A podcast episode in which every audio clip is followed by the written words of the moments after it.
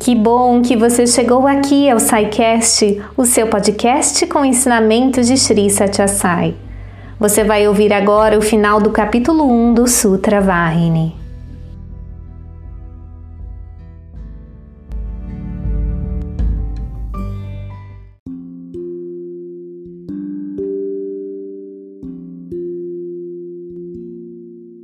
A próxima qualificação para a investigação da divindade suprema, Brahman, a ser considerada é o anseio pela libertação. Esse anseio não pode surgir do dinheiro ou da erudição que pode ser obtida com grandes despesas, nem pode emergir da riqueza, da progênie, dos ritos e rituais recomendados nas Escrituras ou dos atos de caridade. A libertação somente pode vir da vitória sobre a ignorância. Uma pessoa pode dominar todas as escrituras, bem como todos os comentários eruditos escritos sobre elas por especialistas. Pode propiciar todos os deuses, executando as modalidades de adoração e cerimônias prescritas, mas nada disso pode conceder a bênção da libertação. Todas essas ações são realizadas para se obter benefícios e bênçãos distintos do conhecimento supremo. Só o sucesso no caminho do conhecimento pode conceder a salvação. Uma pessoa pode ter todos os itens necessários para preparar uma refeição, mas se o fogo não estiver disponível, como a refeição poderá ser preparada?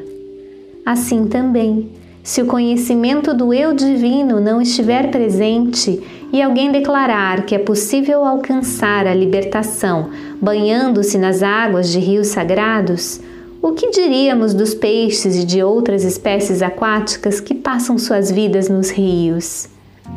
Se alguém acredita que passar anos em cavernas nas montanhas conduzirá à libertação, o que será que os ratos e os animais selvagens conquistam? Se por meio das práticas ascéticas, como comer raízes e tubérculos e mastigar folhas para o sustento do corpo, alguém conseguisse alcançar a libertação, então as cabras que se alimentam de folhas e os porcos que escavam a terra para ingerir tubérculos também a alcançariam?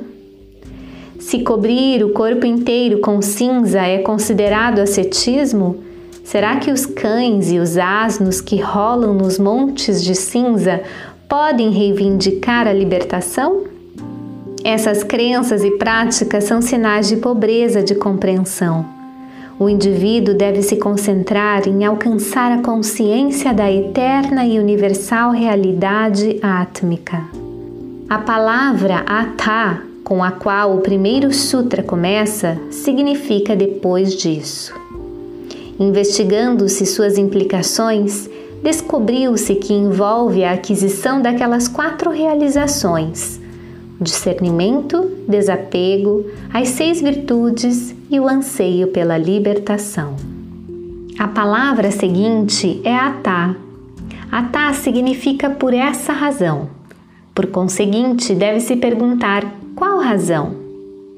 A razão é que a consciência do Supremo não pode ser assegurada nem pelo exame dos textos das Escrituras, nem pela execução de ritos e rituais, nem pelo estudo dos objetos materiais e nem pelo processo de aprendizagem a partir do exemplo de outras pessoas.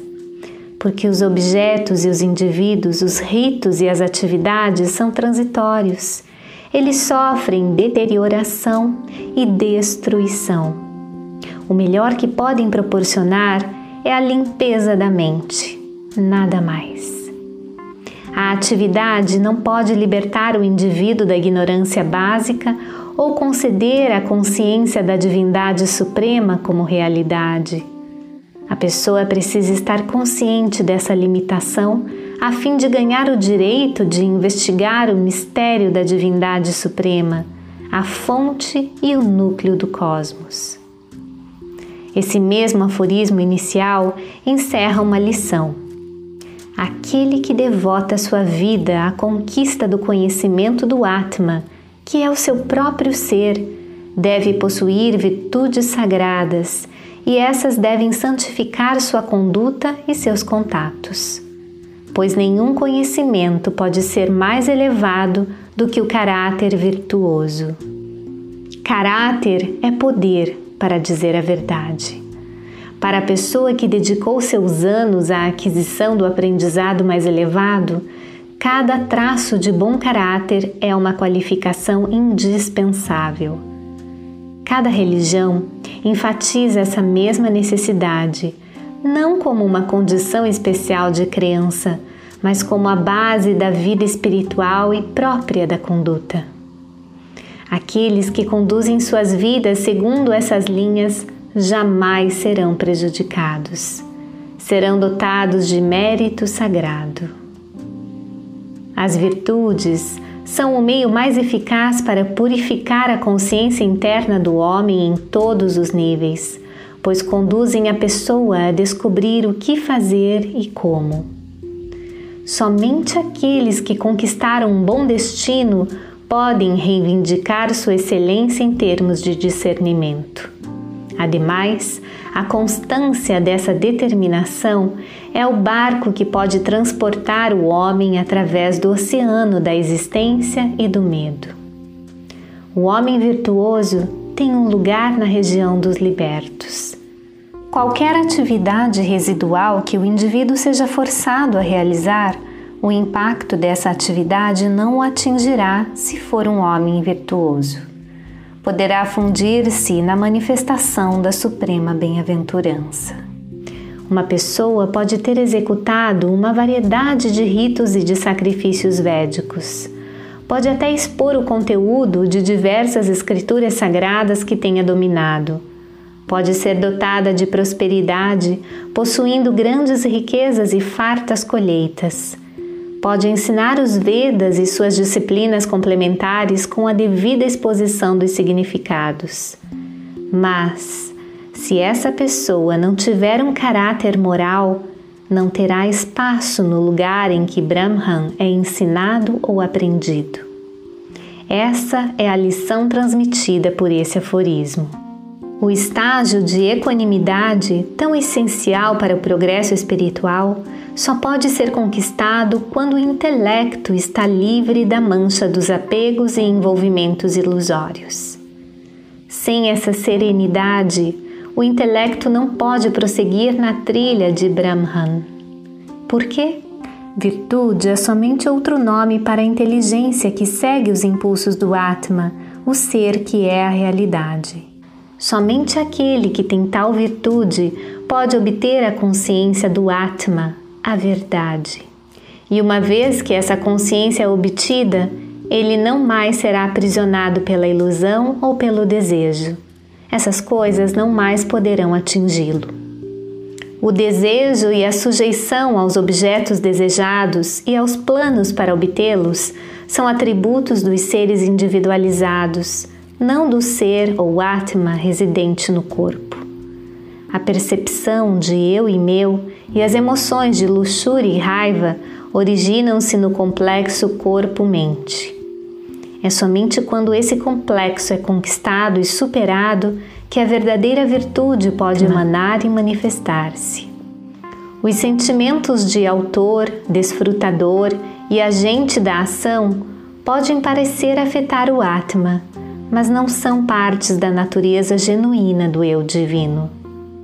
Os objetos são refletidos no espelho, mas este não fica marcado e nem sequer é afetado por esses reflexos. Permanece tão limpo como era antes. Do mesmo modo, o homem virtuoso pode estar sujeito a algumas atividades contaminantes, remanescentes dos seus atos em vidas anteriores, mas elas não podem estragar ou obstruir sua natureza ou suas atividades atuais. O indivíduo tem como seus atributos básicos genuínos a pureza, a serenidade e a alegria. Ele vibra com essas qualidades. Um pássaro voando no céu necessita de duas asas. Uma pessoa que se move na terra abaixo precisa de duas pernas para levá-la adiante. Um aspirante ansioso por alcançar a mansão da libertação, a morada da liberdade, necessita de renúncia e sabedoria. Renúncia aos desejos mundanos e sabedoria para se tornar ciente do Atma. Quando um pássaro só tem uma asa, não pode erguer-se no céu, pode? Da mesma maneira, se o homem tiver somente a renúncia ou a sabedoria, não poderá alcançar o Ser Supremo. O sentimento do meu é a atadura do apego ilusório. Quanto tempo pode um indivíduo manter-se ligado ao que considera carinhosamente como seu? Algum dia ele terá que desistir de tudo e partir sozinho e de mãos vazias. Esse é o destino do qual não se pode escapar. O indivíduo precisa desistir desses supostos relacionamentos e apegos artificiais através da análise rigorosa da natureza dos mesmos, abandonando-os o mais rápido possível. Isso é o que o mundo ensina como lição de renúncia. O apego produz o medo e o egoísmo. Somente o imprudente se renderia a tais fantasias mundanas. O sábio jamais se curvaria aos atrativos do desejo objetivo. Tudo é momentâneo, apenas momentâneo. Tudo é passageiro, muito passageiro. Assim, o sábio procura identificar a verdade imutável e adere às virtudes imortais que o eu divino representa. Esses são os verdadeiros homens virtuosos candidatos dignos a alcançar a divindade suprema.